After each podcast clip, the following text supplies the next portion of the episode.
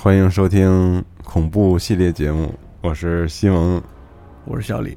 对对，然后其实今天这个节目算是我们给这个一年一度的这个为了庆祝我们的传统佳节，对恐怖恐怖月啊，集合恐怖月九月这个做一个小小的。预热，然后，但是我们今天请小野老师来，因为小野老师对恐怖很敏感，对，特别害怕恐怖的东西。我跟西蒙聊这个话题特别不合适，因为我们俩都 什么恐怖都不敢看，对，来聊恐，而且我们找了北京这个阳光特别明媚的一个中午聊这期节目，对，就想放松一下自己的心情，对，反正预热嘛。今天这个话题啊，不是特别恐怖，对，今天就是大家也知道小野老师的风格，所以其实就是聊一聊。本源是什么？对，不是聊这个鬼故事，对。但我们想给未来的鬼故事 打个底，就是你可能以后听这个鬼故事害怕的时候，知道一些怎么回事儿，怎么会这么害怕？对。然后也顺便给我们马上要出版的一本书做广告。这本书其实特别好，叫《恐怖艺术史》啊。对。然后它这个书里面就包含从可能从上个世纪的初期，然后一直到后面，然后。不论是在这个电影啊，主要是电影领域，就主要是电影领域里面，对，然后各个不同的这种恐怖形象的一些设计的发展和梳理，对，然后这本书也即将在我们的这个集合铺里面上架了，大家可以去关注一下。然后今天我们就可能会提到一些书里面的一些。经典的形象，对对，然后同时我们那个 G Talk 的互动话题，大家也都留言了关于这一期的，就为了准备这给我吓够呛，我专门找中午看，太吓人了，里边大家发了都。对，有几个特别吓人，而且他们还把图都发上，就就是因为都发了图了，这些。就是说为了骗赞，我就把图都发了，就不打 就不打码了，对，都巨吓人，就我这个胆子真是做这个节目 太挑战，压力比较大，压力比较大，对。对，所以说我们就从何说起呢？这这一期聊不完，是不是？聊不完，就我们大家可能分几期说。就今反正今天这期我们主要讲的就是什么是恐怖，到底怎么什么东西恐怖，它为什么恐怖这个问题。这个情感，对这个情感怎么来的？所以这个情感首先就要分辨这个情感。其实中文恐怖恐惧像是一个词，嗯，但英语里其实有两个词，就 terror 和 horror，嗯，这个 terror 和 horror 是两种很不一样的情绪。但其实，在恐怖形象上，它有时候又很相似，所以我们要分辨一下。哦，terror 跟 horror 大概有这个区别，就是西方语义里其实是两种概念。两种概念。horror 大概指的是那种由于你感官的出现，你听到了、看到了、闻到了，嗯，产生这种害怕、厌恶的情绪是感官上的 horror。对，terror 更多的是在 horror 发生之后，也就这个音乐还挺还挺盛的，就是就发生之后，你因为反思。而超过了这个感官刺激，你发生的叫 terror。比如我举个最直接例子啊，就如果你在野外露营，然后这时候有一个熊走到营地里了，你肯定吓得要死，极其恐怖，对吧？horror，这是 horror，对。但你不会回答，想想到熊，你觉得没没什么可怕的，你甚至觉得挺可爱的那棕熊，对吧？对。虽然杀伤力巨大，你觉得挺可爱的，对。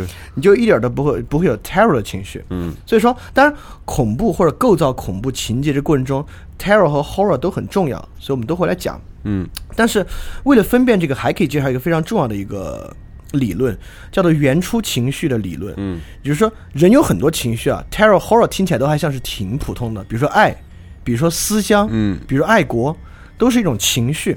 但这些情绪是怎么发展出来的？这些情绪，就现在科学家当然没有定论，但总的讲，比较经典的理论认为有六个最基础的情绪，其他情绪呢，就是这六种情绪两两相加，嗯。慢慢产生的叠加出来其他初等情绪、刺激情绪、三级情绪，慢慢慢慢。这六个初级情绪是快乐、嗯，惊奇 （surprise）、害怕、厌恶、愤怒和悲伤，是这六个。所以我们也可以从这个角度来看，terror 这是最本能的、最最本源的。本源，也就是你大脑里面最开始脑结构就带这六个情绪，其他情绪都是这六个的衍生。但是现在也有认为这个 surprise 的这个情绪是。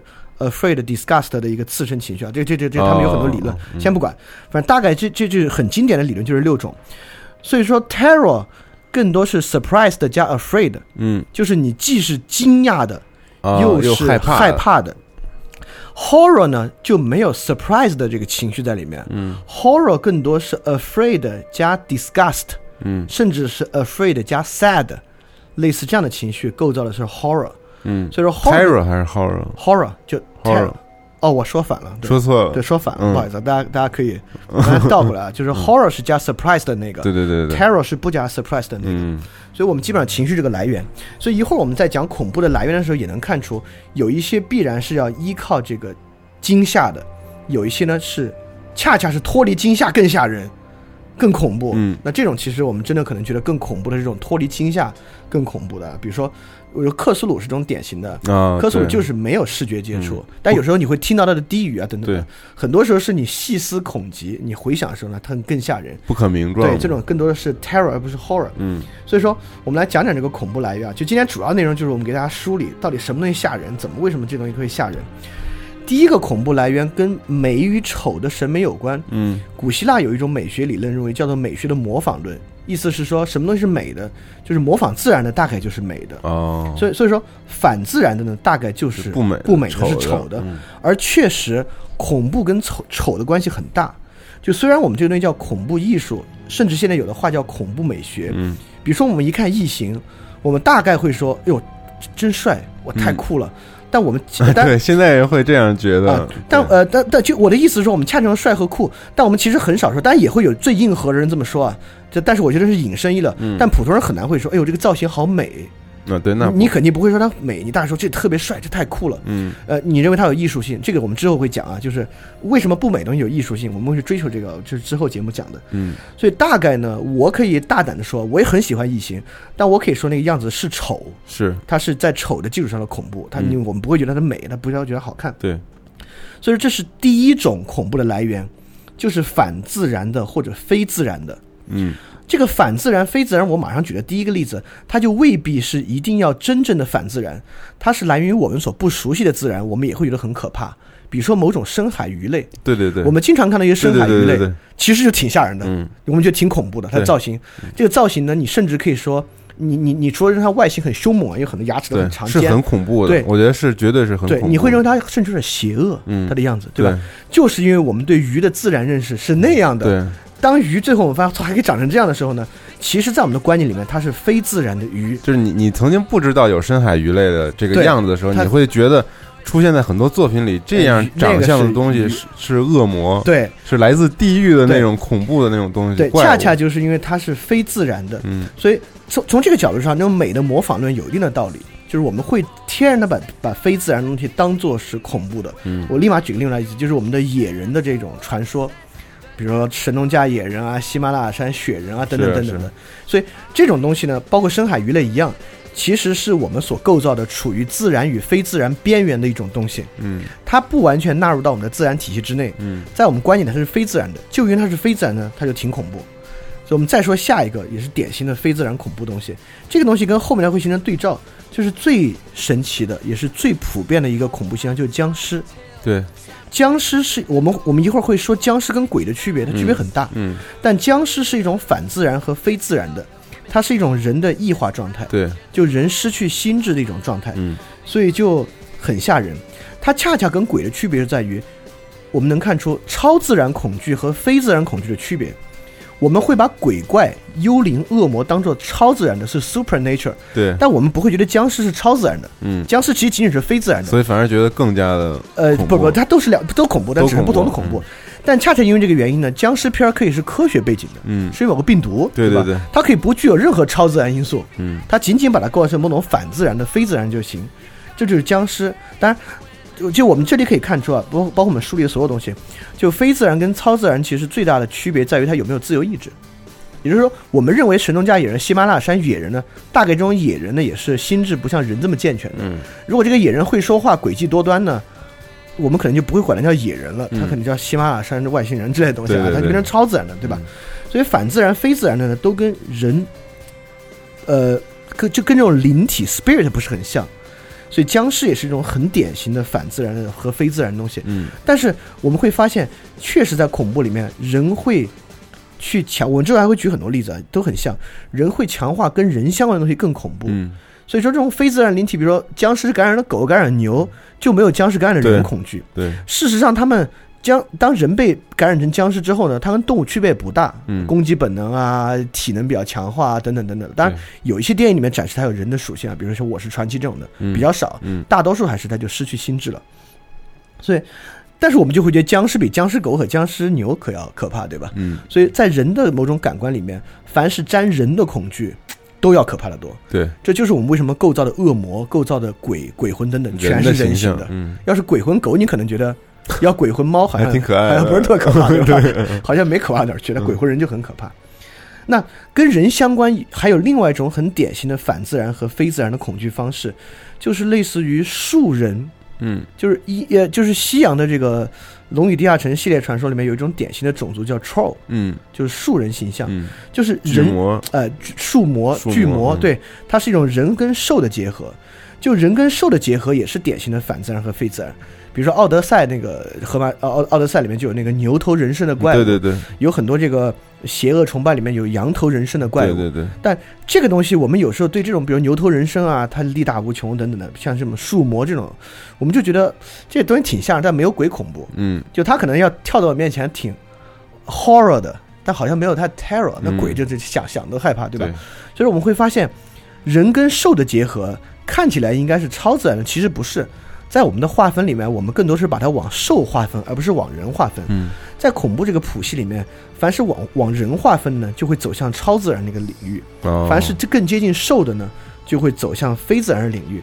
这里面就要引出一个特别著名的，大家也都知道的一个概念，叫恐怖谷的理论。理论，嗯。但其实恐怖谷理论里面的东西有很多是接近非自然的，而非超自然的。嗯，包括人形的机器人，包括人形的动物，嗯，人形的其他的塑像等等的。它更多的是陷到这个非自然的恐惧。要不然你再介绍一下恐怖谷这个啊概念？恐怖谷是这么一个理论啊，就是说，哎，这个理论其实我还可以介绍它神经科学的基础。现在我们还真的研究过。嗯，哎，也就是说，我们假设三种物体，一个是人，一个是拥有人的五官，就像你看到巫师三这种比较精美的游戏里边的三 D 建模的人。对。一种是比三 D 建模更倾向于真实描绘人的皮肤纹理和样貌这种中间状态的人。嗯。呃，科学家给猩猩和人都做过实验，猩猩就是普通猩猩的照片儿，呃，三 D 建模有点类似于变形金刚三 D 版模出来这种猩猩，和那种多边形不是很不不是很多的猩猩，和那种想要模拟真实猩猩那种中间状态的那种三 D 建模的猩猩，嗯，就黑猩猩看到中间那个明显会产生恐惧的反应，人也是一样的，也就是说，我们人啊，离我们人的造型越远，就有火柴人怎么着都不会太吓人，对吧？对，火柴人往这边挪呢，跟人越不像就越不太越不吓人。中间它就它接近人也不吓人，它完全长得人的样子也一点不吓人。对，最吓人这个恐怖谷啊，就是这个低谷的部分，嗯，就是当它挪到跟人有点像，但又不是特别像的时候呢，就很吓人。嗯，比如 R two D two，呃，对，R two D two 是那个圆的，那高个叫叫啥名字？三 D O 啊，三 D O 是，Three P O Three P O 那 Three P O 就一点也不吓人，因为它虽然是人形机器人，但是金属质感的。对，但比如机械机，嗯。你就挺吓人的，对 对吧？机械机那个头没有头发，但是是里面芯片，你就我操，还挺吓人的。就是因为它比 Three PO 更接近人，嗯，所以它凡是接近人又不是人的呢，就有点吓人。这种接近人又不是人的呢，很多时候构造就是类似于兽人等等等等这样的啊，我们就会认为它有一点点这个非自然的这个特征。非自然还有一种，就是它本身是自然物，但是呈现了非自然状态。你也会觉得很吓人，嗯，这就是我可以举一个 G Talks 里面一个听众的例子，嗯，那听众举的是邋遢大王，邋遢大王里面那个主人公把那个老鼠啊扯得很长，他的手和耳朵扯得很长，在这个情况之下呢，确实挺吓人的。经常如果我我不知道大家有没有反正我就会有那个惊奇四侠里边有一个人是长手长脚的，他可以把自己手延长，对，他每次施展长手长脚的时候，Doctor。名字我不太 fantastic，对对对对，好像是叫他，对对，他是长手长脚的。他每次长手长脚的时候，我会觉得有点吓人，我会觉得还挺吓人的。所以说，当一个自然物呈现出非自然状态的时候呢，它就会有点吓人。嗯，但这时候我们也可以说反过来说，但小时候你不觉得这个？好像不觉得怎么样，我也觉得吓人。但我想说，我小时候同样是自然物、非自然状态，我们觉得不吓人，就是猫和老鼠。对，就猫和老鼠经常那个 Tom 身子扯的巨长了，但嘴 对一点也不吓人，牙都快掰出来，但是也不吓人。嗯，所以说这个反自然的也未必都吓人。但我要说个区别啊，为什么 Tom 和 Jerry 不那么吓人呢？确实是因为 Tom 和 Jerry 在反自然的时候，其实是还是可爱的。嗯，我们会说这个核心要素，Tom 和 Jerry 在反自然很少脸反自然。他脸也是个猫脸，脸是个很可爱的猫脸和很可爱的耗子脸。对，如果你把他们的脸给横向拉伸大了，可能看着挺吓人的。对，所以这会发现另一个，因为他们和杰瑞是高度拟人化的这个动物形象了。其实他们的所有计策啊、小心思、小算计是人形的，所以说这个人的脸啊是最动不得的。凡是动脸脸的非自然状态就很吓人。嗯，恐怖谷也是对，更是贴近于这个脸的这个样子。所以很多恐怖形象跟脸的构造很有关系。包括我们我们画的恐怖形象，只要一个人的眼球不是我们这样白黑相间的，是全黑的，就超吓人。对，他要是全红的就更吓人。对，他脸里边不是红里边是虫子，就吓死人，对吧？所以。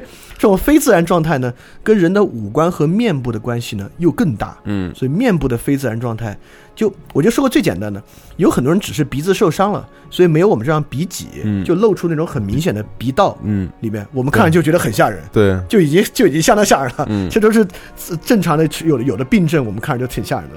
所以确实这是第一个恐怖的来源，就是我们认为它恰恰是那种古希腊美学模仿论的反面，就是丑的、非自然的、反自然的。我们会觉得很恐怖，这是第一种。第二种恐怖也很有意思，我们看到其他人对恐怖的反应也会很恐怖。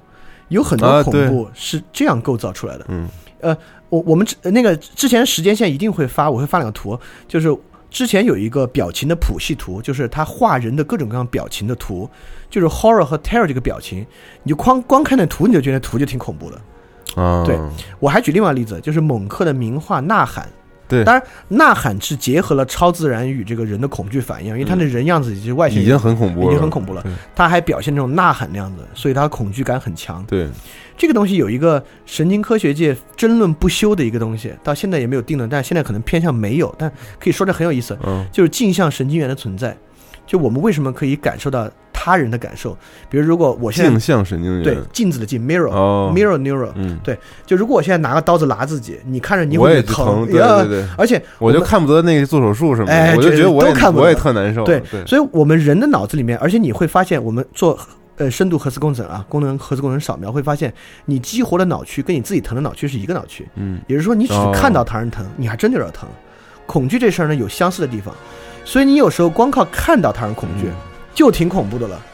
有很多恐怖片里面，那恐怖的主角形象不怎么出现，是用人来，就看旁边人吓得要死那样子，尤其是异形，对对对，你看也就吓得要死，对，也就很吓人，所以这也是一种构建恐惧的方式。这个恐惧方式呢，我就可以说一个有意思的，就塞尔达里面的那个大 boss，嗯，叫 Gorgon，对。我以前念 Goron，其实他念 Gorgon，这 Gorgon 这个词单，现在我们听没有这感觉啊，但这个词的词源是什么呢？这个词的词源用的就是这个。这个词源是一个拟声词，它拟声拟的是恶魔在成长的这个声音啊，它可能有点像 grow 这个词是英语吗？不是，是古拉丁语，是希腊语的词。对，不是，我们可以想象 grow 这个词，你觉得这个词有点生长的意味对吧？你感觉这个小草长起来 grow，它的发音有点像。嗯，gorging 也是一样，gorging 跟当时 grow 是个对应的词，grow 指的是自然的东西，好的东西生长的声音，grow 那种拟声感觉。Gorgon 就是指那种可怕的东西的声音哦，所以历史上有很多 Gorgon 怪，嗯，Gorgon 怪之所以可怕，它就是因为它拟模拟出了人对这个东西的声音的感受。但 Gorgon 很有意思啊，就是历史上的 Gorgon 完全不是这个塞尔达里面的历史神话里的 Gorgon 就是美杜莎哦，美杜莎三姐妹，嗯，这三姐妹就是最有名的三个 Gorgon，嗯，美杜莎是老三。他是 mortal，就是他是凡人，他是会死的，所以被帕尔修斯杀死了。他的姐，他的两个姐姐呢，都是 immortal，是不朽的那种怪物。所以说，呃，危害也被战神杀死了。没有，嗯，是我开玩笑啊。你在战神里边，游戏里边杀死了，但神话里面他是不朽的，所以是不不可以被毁灭的。嗯，所以这 gorgon 就是一种展现人对恐惧反应的某种恐惧的构造物。你可以发现，我们从某个拟身上来做，当然拟声的恐惧很多啊，就你但凡发出蛇的声音呢。稀稀疏疏的，你晚上一个人走路，你你就听着，你就肯定会非常非常的害怕。所以说，有很多恐惧的技巧是展现人对于恐惧的反应，这也是很有意思的。嗯，那我们既然说到蛇，就引向下一个。那么，这就是恐惧感最大的来源了，就是死亡。嗯啊，凡是沾可能会导致人死亡的东西，确实是恐惧感的不竭来源。所以恐怖故事，呃，恐怖故事里面肯定是恐怖的怪物总是要置人于死地的，要杀人的。对对，这是这是一个基本设定啊，不是要杀你就是虐待你，反正就这些。蛇是几乎所有古代神话和古代宗教里面的邪恶之物。嗯，就人天然怕蛇，这是写在基因里面的。就是现在我们已经研究出来了，人的大脑里面对于判断蛇有一块专门的脑区。为什么呢？我跟你说为什么。嗯。因为蛇在古人看来是不可理解的。嗯。你被老虎咬死了，那血淋淋的肠子流出来了，死了，对吧？对。你摔死了，那就头破血流死了。嗯。你老死了，也能明显看出人的衰衰竭。蛇是很奇怪的，特别是毒蛇，这玩意儿咬你一下，留了这么两这么两小口子，你也没有断肢，也没有流血，过了一会儿你死了。死了。它一定有非常邪恶的力量在里面。嗯。所以说，这源自对古代，就是原始的部落的人对蛇的恐惧。理解。很长期以来，我们都难以理解蛇，所以蛇为什么天然是邪恶的来源，就是因为这样，它一定包含了非常邪恶的东西。嗯。它给你造成这么小的伤口，你会这么快速的死亡。嗯。对，所以蛇一直以来是人非常非常恐惧的一个要素。所以说，当然现在很多人你要拿蛇在他面前，他当然就会 horror，对，他肯定不敢摸也不敢看。但是总的来讲，我总觉得蛇的形象上也会有一种。呃，对，莫名的，呃，我认为是先有蛇的恐惧，我们会认为表皮光滑的东西有点吓人，比如异形，其实它的表壳跟蛇的表皮是很像的，对吧？那种鳞片型光滑的表皮形象，呃，是有蛇在先了。你是觉得先是有这种恐惧感？对，先是我们对蛇有恐惧，不了解是因为对它的。所以说，蛇相关东西都挺吓人的，嗯，包括长条形的爬行动物，嗯，甚至很多人觉得蚯蚓看着挺吓人的。对，就是这种爬行动物，长条状的，我们都觉得挺吓人。甚至其他动物如果表皮产生光滑，我们很多时候构造可怕的外星人，它表皮型跟蛇的表皮一样，它未必有鳞片，但是那种泛光的光滑表皮，白色的。对，就比如说新的契约里面那种白色异形，对，它就很像某些白色的蛇的样子，嗯，就非常吓人。嗯，呃，包括那个。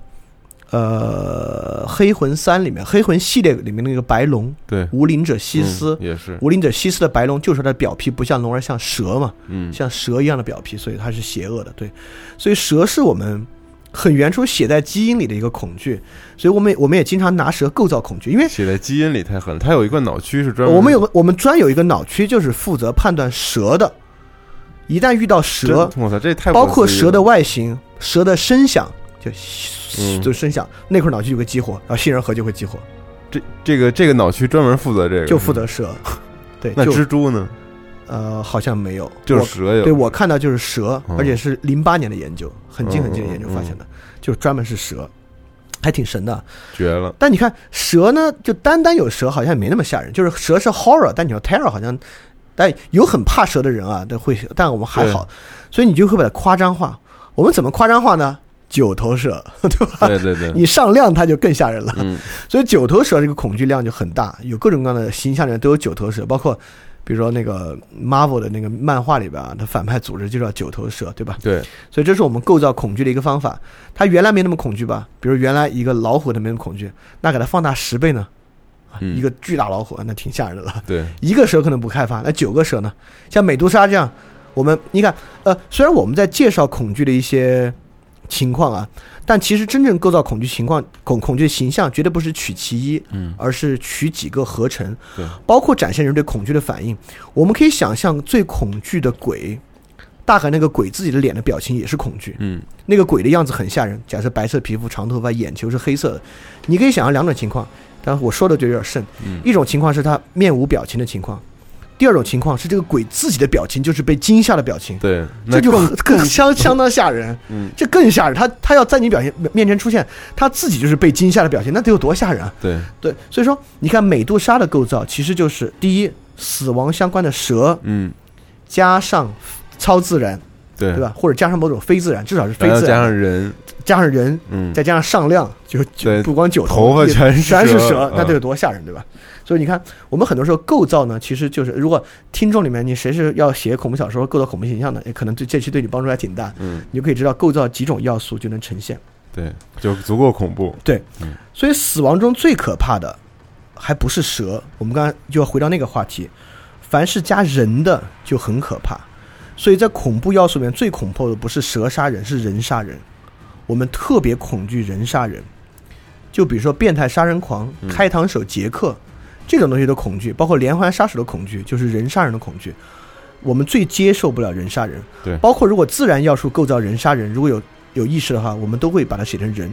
比如说狼人和吸血鬼的恐怖，就是狼人和吸血鬼都是两种置人于死地的动物类型，但它都是人。如果是有一群野狼，一群鬼狼，就没有狼人可怕。嗯，有一群鬼蝙蝠，就没有吸血鬼可怕。对，就所以说，其实吸血鬼呢，很可能没有开膛手杰克可怕。最后我们会发现，人的可怕其实他妈最可怕的事情。对，就如果人真的变态发疯杀人了，真的是很可怕、很可怕的事情。嗯，所以我们其实对于人的恐惧呢，就更胜于对于蛇的恐惧。所以死亡中最可怖就是人杀人。所以说，你看。有很多恐怖故事，比如说大白鲨、狂蟒之灾啊，也挺恐怖的，对，但都是经典之作，你要做的很好才行。绝大多数恐怖故事构造出来就是恐怖的人，嗯，他不管是一个沾鬼的人，沾吸血鬼和狼人这种变异的人，还是他就是一个精神错乱的人，也非常非常多。对，但所有人在恐怖故事里面几乎都有一个共同的特征：杀人和害人，嗯，而且是物理的杀人和害人。开膛手杰克，对对对，所以这个就是，对，所以这个就非常非常恐怖。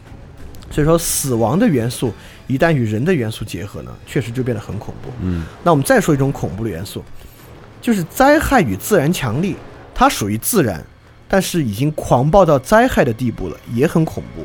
嗯，就我们的所有的灾难片就是这种的。当然，其实现代都市人如果没有经历过灾难呢，其实没有觉得特别恐怖。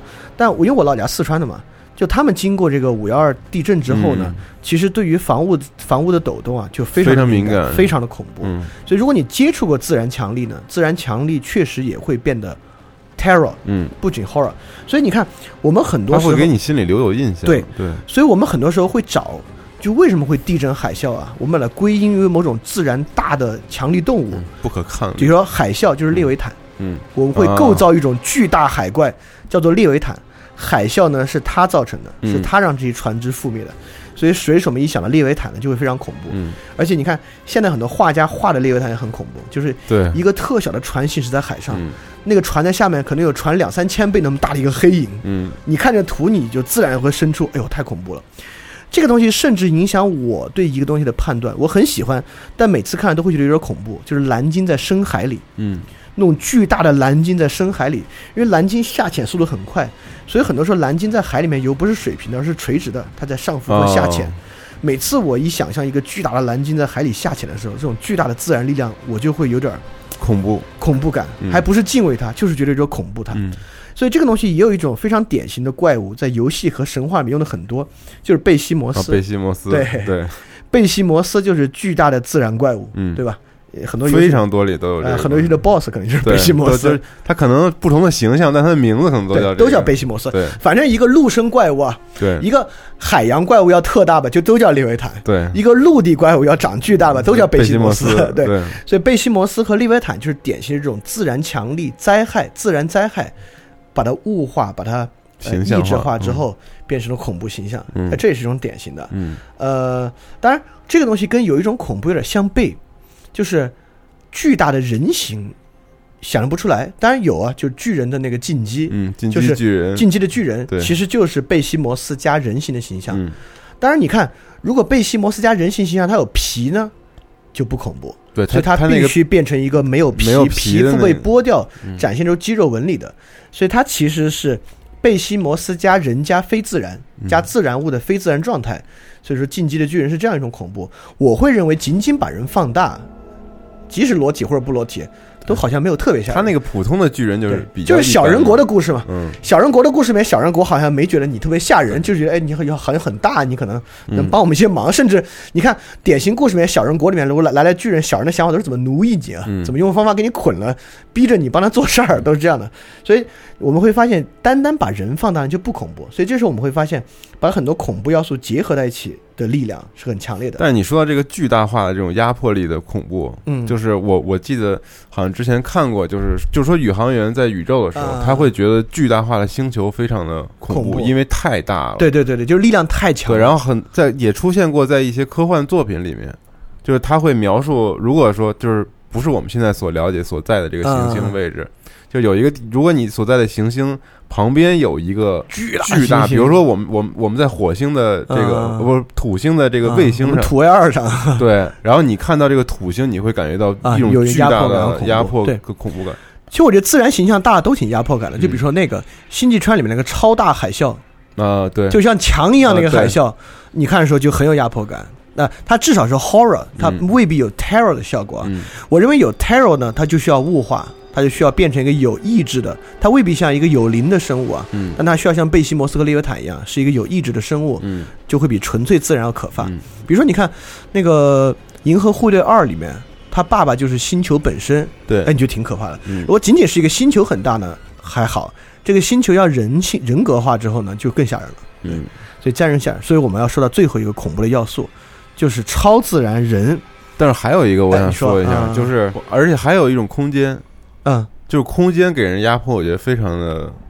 就为什么有这幽闭恐惧症？啊，对，就他就想塑造这种感觉，啊就是啊，极其吓人形那种，嗯，嗯对，哎呦，这个确实你还问到了，嗯就幽闭恐惧这个。幽闭恐惧症是我我我绝不否认普通人也有幽闭恐惧的要素啊，只是普通人可能坐电梯你不会真的害怕流对，但有些人非常就会很恐怖。对，那这样这个问题问的非常好，它不是种形象型的，我们嗯下期里面我们专门说说这个幽闭恐惧对怎么回事儿。对，嗯，对这个我它是心理上的一种，对对对对这东西我现在还真答不出来，嗯问到了一个我不知道的事情。对，我不知道这个幽闭恐惧可以补充一下，回对，可以补充一下。对，这个我们可以下次说。哦，那我们最后就说超自然，嗯这个是最可怕的，嗯啊，超自然是最可怕的。超自然包括我认为有两种形式，就从人到非人，从人到非人是最吓人的，嗯。就是伊藤润二。哇，我跟你说，我最近正在回顾伊藤润二的，我我们家有一全集，因为他虽然是恐怖漫画家，但是我我特别喜欢他的作品，啊他的故事，啊、嗯。伊藤润二的故事大概都是这种，对，一本来是有个开头，没有什么结尾，对，而且他开头那个人可能都是一个人，最后因为各种压迫变成一个非人的形象，都是学生，其实，对对对对嗯对，就是展现这个人变成非人的过程是最可怕的。对，其实我们发现，所有鬼故事的来源基本上都不是这是一个上古时期的鬼，非常少，嗯，基本上这是一个人，因为某种变故变成鬼。这个变化的过程，我们的想象，他经历了什么的变化，就已经够吓人了。而且伊藤润二最有趣的一点，他在很多经典的作品里，他不会告诉你为什么，对，他根本不告诉你为什么，他就是变成这样，就更吓人。对，就更吓人。那个人头气球就是这样的东西，对人头气球那人头气球非常吓人。我们 G Talk 里面点赞第就二的那个就是东西啊人头气，球，我给吓坏了。我之前就看过伊藤润二，我觉得非常吓，我都不敢都不太敢看。，但是伊藤润二的书你是觉得恐怖，但你放不下。啊，那就我我有这种感觉。我还是别看的好。我老婆是一个特别害怕恐怖东西的人，啊但是她拿起伊藤润二的书就放不下，就狂看。这我还是少看，嗯，心脏受不了。对对所以第一种超自然情况，嗯它超自然的方式就是从人到非人，从人到非人确实是非常可怕的。嗯就是所有的鬼，包括狼人和吸血鬼，嗯都是从人到非人的过程。我们为什么怕鬼？我们会认为，嗯，这种超自然的比兽人更可怕，嗯因为我们会认为兽人给我们的伤害，你可想象，他就给你撕烂了呗，对他就是一个更厉害的老虎，对，他是一个有智慧的老虎，嗯有诡计老虎，可能比老虎更凶猛一点，给你撕烂咬碎了。但是鬼对你的伤害，你自己是处于一种不确定的状态，嗯你不知道他能给你什么伤害，不知道他会给你不管是肉体还是精神嗯造成什么伤害。嗯这个东西可就比这个这个兽人要恐怖的多了。所以这种灵体啊，从人到非人确实非常恐怖。我们人啊很厉害，就发明了另外一种从物到人。嗯你看，人本身不可怕，但一个东西从物到人非常可怕。鬼娃娃系列，啊，娃娃开口讲话吓得要死。对，最近还有一个也是一个木偶变成人，在他们家追杀他们的故事。嗯弗兰肯斯坦对，就是从物到人，嗯，我们把一个东西灌注成人，让它具有人，就非常非常的可怕。很多 AI 其实不是也是哎，对对对对，但 AI 还是那种呃末日型可怕。你觉得那 David 和哎哎哎，对对对对对对，David 还真是这种，对，David 是这种的，嗯就是你不知道他会怎么伤害你。对但确实，我们对于物化到人的恐惧呢，呃，很多时候它必须具有鬼的要素。它物化成那个的方式呢，是鬼附体，是鬼附在那娃娃上，是鬼附在木偶上，所以先得有鬼的存在。所以本质上，鬼确实是各个文化中最恐怖的东西。就从很远古，我们就想象鬼，而且你看，所有文化里想象鬼的方式是一样的，都是一个被折磨的人的灵魂嗯变成了这种鬼。他超自然之后呢，他带着这个怨念，就会对对人施加比兽人、狼人多得多的伤害，就很可怕。所以为什么其实我我会认为吸血鬼比狼人要可怕一点儿，就在于这一点。狼人呢可以把你变成狼人，对吧？你被他咬之后，你会变成狼人，但狼人显得仅仅是残暴。吸血鬼会把你变成吸血鬼，吸血鬼比狼人多一层什么呢？多一层负罪感的折磨。嗯，就是很多人变成吸血鬼，你会感觉渴望血，对，最后就是反正不得不要吸掉自己家人的血，就反正都是这种情节，对吧？就吸血鬼有更多的这种呃超自然的要素在里面，狼人显得还是这种自然暴力的这种要素，所以吸血鬼在很多地方会比狼人塑造的更可怕，包括它的外形，嗯，就狼人的外形其实就是动物外形。就是人人狼结合，吸血鬼呢，比如面色苍白、獠牙，就展现出非自然和超自然人的这个形象。OK，所以说，当然啊，最可怕的东西不是单一要素，就是这些东西 mix 到一起。就这次给我带来最可怕的这个 G Talks 里边，就那个寂静岭里面那个 Scarlet，嗯，这太吓人了。它是典型的，第一，它是从物到人，是没有这个人的，是从物物化过来；第二，是人杀人。他把他爸杀了，啃掉他的头。第三，他的表情就是我说那个，那个 Scarlet 自己的表情就是一种恐惧的表情，是人对恐惧的反应，包括杀戮的要素啊，包括非自然人，因为他是一个人，但长了一个蜘蛛一样的身体啊，等等的，就是很多的。黑魂里面这种怪物也相当相当多，所以我们会发现，经典的怪物形象呢，特别是让你。弗兰肯斯坦的经典还不在于这儿，就弗兰肯斯坦经典并不在于它真的多可怕，更多是人性探讨，就它可能具有人性，它或者比人有更善良的人性，像阿西莫多的这个非自然版。但其实真正恐怖的东西可能没那么经典，但确实你就会发现你需要吸收这以上更多的要素，嗯，特别是对于人的要素的运用，就如果你能把人的要素与非自然、超自然、死亡等等结合到一起，这个形象确实就会变得非常非常可怕。所以，以上是我们梳理了一下这个恐惧的来源，就包括了这个非自然的，嗯，包括了展现人对恐惧的反应，包括死亡，包括死亡中最可怕的人杀人，包括灾害灾害自然强力、超自然啊这些东西，更多的是形象上的一些，哎，更多是形象的梳理，对，这是种恐怖。那我们下面下面要要说个话题，就是恐怖的变化，就有这说了两个，就有一段本来挺恐怖的，后来就不恐怖了，和有些东西本来跟恐怖一毛钱关系也没有。后来变得很恐怖。嗯，我们先说后者，后者就是哥特。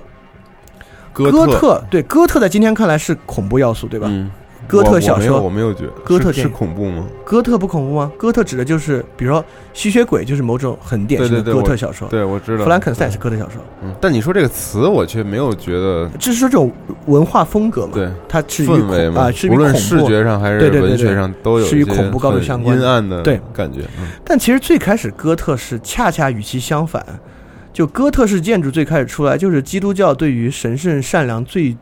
终极的追求，对，就三个基督教的美学要素：比例、光和预言。就为什么教堂有很多正方形的运用、正圆体的运用，就符合宇宙的比例。然后教堂里面那个很漂亮的彩绘玻璃窗子，就是光神圣性光的运用。然后包括教堂里面很多雕塑啊等等，就是预言和寓意。这是基督教最传统的三个美学，包括哥特音乐，其实在那会儿一点恐怖，就教堂音乐，说白了，对，是就教堂管风音乐。对，后来就黑化了。这玩意儿怎么黑化呢？就是从一些小说开始的，嗯，比如爱伦坡。啊，哈，爱伦坡写的，刚有一篇文章介绍爱伦坡，嗯，纯哥特小说，嗯，大概是维多利亚时代，对，猫鬼故事发生在教堂周围，阴森森、黑暗暗。弗兰肯斯坦，德古拉，嗯，最开始那个小说叫做《Castle of Otranto》。这么一个小说，就是构造了一个中世纪伯爵住在城堡家庭里伯爵的小说。这个基本原因是因为启蒙时代其实是文艺复兴之后，人们认为中世纪东西不好，所以那会儿在中世纪不好消费这个中世纪不好这个浪潮里面，出现一种消费方法，就是把中世纪往恐怖的描写。嗯，但没想到这个恐怖描写经过这么多人的推手啊，在文化现象里面成为主流了。就成为主流之后呢，它就真的变得很可怕了。对。但我可以反过来说一个从可怕变得不可怕的，就死神这个形象。嗯，死神这个形象在中世纪绝对是最可怕的形象，就是超恐怖。所有鬼里面可能最可怕的鬼就是死神。嗯，因为第一他是人形、超自然，又跟鬼相关，又是人杀人，就很吓人。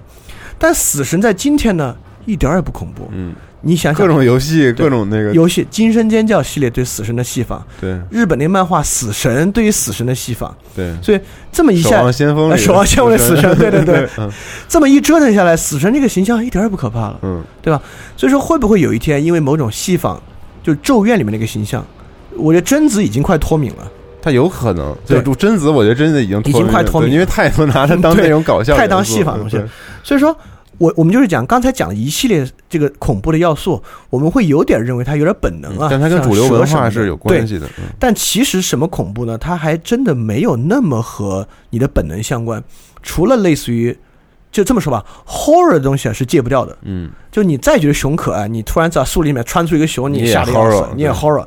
但 terror 这个感情啊，跟文化要素相当有关。嗯，有很多东西 horror 也 horror。你看现在死神要突然开门进来了，我们俩肯定也吓得要死。但你现在想死神呢就脱敏了。对，所以说我们会讲 horror 是一个更接近本能的直观反应，terror 是一个意识想象它之后的反应。当然，文化构造呢，当然是要构造在 terror 之上才是高级的恐怖作品。但 terror 这个事儿呢，就跟文化的演化过程高度相关。我觉得很多日本的日式的恐怖都是都是 terror 这块儿，他可能没出现任何形象，那就是很吓人，对吧？或者他出现了形象，但他也不是突然间出现。对对对对对对对，他一直给你营造那个东西。对对，所以就是说这个东西呢，大家也要也也可以去想，是个很有意思的话题，就是我们怎么去变化的，它是怎么一步步脱敏的。当然，刚才我们举的例子，其实对它有一些说明啊。所以说。就如果你是这个从业者，或者你是做恐怖游戏或者写恐怖小说的，你就应该很敏感，这个恐怖的谱系和恐怖文化符号的来源，嗯，到底怎么恐怖？对，都是有这些关系的。对，所以但这个东西就跟一个话题高度相关，这是我们下一次要着重去介绍的一个话题了。我们按理说人喜欢欣赏美的东西，那我们为什么要欣赏恐怖的东西？也就是说，哥特这个形象，它借由这些推手啊。变成了一个恐怖的代名词和恐怖的符号，那我们必须问一个问题：那我们为什么爱看这些恐怖的东西？爱伦坡的小说凭什么我们就喜欢看？慢慢慢慢变成恐怖的，对吧？当然，反过来，你为什么喜欢看戏仿东西呢？可能好理解点儿，你看逗乐呗，对吧？你幽默，你就爱看。但是非常多的人是故意寻求这次，只有我们在 U 四 D 八里聊过也聊过一期恐怖。对，所以下次我们就要细讲，嗯，神丑和神恐怖的来源，嗯，就人为什么这么执迷于去欣赏和观看恐怖。也是个很有意思的话题。对对，为什么会有这种心态出现？对，为什么这么喜欢看呢？对对，所以这期我们主要讲的就是恐怖形象的一些来源。嗯，对。然后感谢这个参与 G Talk 里互动话题这些朋友们，真的挺精彩的。现在一共有两百二十多个人参加了这个话题。你们你们以后可以稍微打码一下，真的。我昨天是专门找了，因为我我昨天出差了，专门找机场里面人特多的一个地方看。嗯，还是很吓人。对，还是很吓人。大家可以，嗯，来，就这个现在只能在集合的主页拿网页打开，对，A P P 里暂时还不支持。然后大家可以去浏览一下这里面的这些留言，我觉得有些真的非常的恐怖。对对，然后排名第一、点赞最多的是这个叫奈落虎的朋友，然后他聊的是他小的时候是绷带恐怖，是柯南的那个绷带绷带男，对，绷带就是非自然人家医院的死亡要素，嗯，大概是这么一个。啊但是我我有点不知道他为什么票数那么高，就但因为我没看过那集啊，就仅仅从绷带男形象上的，就是木乃伊嘛，是其实说木乃伊戏反过来，我倒觉得好像没有太恐怖。这这我也觉觉得不太恐怖，是因为我没有看过，但很可能跟情节高度相关，可能跟我们就是他一是年纪小，对，二是在那个时候接触了这种比较血腥的这种，对对对对对对对，这种这种。剧情，然后所以说造成了这种比较阴影的。对，这种全身副绷带，它的基本来源就是那个那个木乃伊。嗯，然后我们再让小野老师选一个，他觉得这个两百多条留言里最恐怖的啊，我觉得那就是里面有一个就是寂静岭归乡里面那个 Scarlet，就是你刚才提到的，对对，提到那个那个很恐怖，就是它它结合的特别好，就是个木偶洋娃娃变体变成人，然后生长在充满铁锈的血泊中。嗯。把创造他的医生爸爸的头啃掉，他自己的头也是那种残缺的，然后表情是那种张嘴的恐惧表情，而且他还有蜘蛛的这个对蜘蛛的形情，人形蜘蛛的，他几乎综合了杀人、人杀人、物化变人、非人等等要素。你提到的各种要素都全部融合于一体，对，而确实就很吓人。嗯，你想的很吓人，包括啃掉他爸爸的头，这个就是很吓人，很吓人。所以牺牲必除这个朋友是 是是是，对我们会送给这两本 这两个朋友一人一本这个恐怖艺术史。恐怖艺术史，嗯，恭喜你们，对，恭喜你们，嗯，好吧，那就是请大家期待一下下期节目，我们聊对为什么我们要主动的去找恐怖，对，但明显咱俩不是这样的人啊，对，咱俩我也是，我看伊藤润二特别入迷。啊，我就不是，嗯，我就是哎呀，千万别给我看那个，对，其实也能说出来反面，就是什么人他就可能就。真的不想看，就别找这个。看不了。嗯，然后其实还有一些没提到，比如说心理上的一些恐惧，就比如幽闭恐惧症之类的。啊，对，幽闭恐惧症下这可能是另外的一个要补充一下。对对，因为今天主要讲的是恐惧形象、形象、形象上的东西。对，OK，那就感谢小野老师。行，嗯，好，下期节目再见，拜拜，拜拜。